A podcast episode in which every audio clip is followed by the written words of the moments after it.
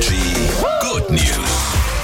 Es gibt jetzt einen großartigen Laden in Franken, der dafür sorgt, dass weniger Lebensmittel im Müll landen. Das ist die Teilerei in Erlangen, direkt in der Altstadt. Allein Teilerei ist doch schön, Voll schöner süß. Name, Mit oder? dem Namen, ja. Und es ist ganz einfach, da werden die Dinge verkauft, die einfach nicht mehr so schön sind. Also Obst und Gemüse, das der Supermarkt vielleicht nicht mehr verkauft, altes Brot, alte Krapfen.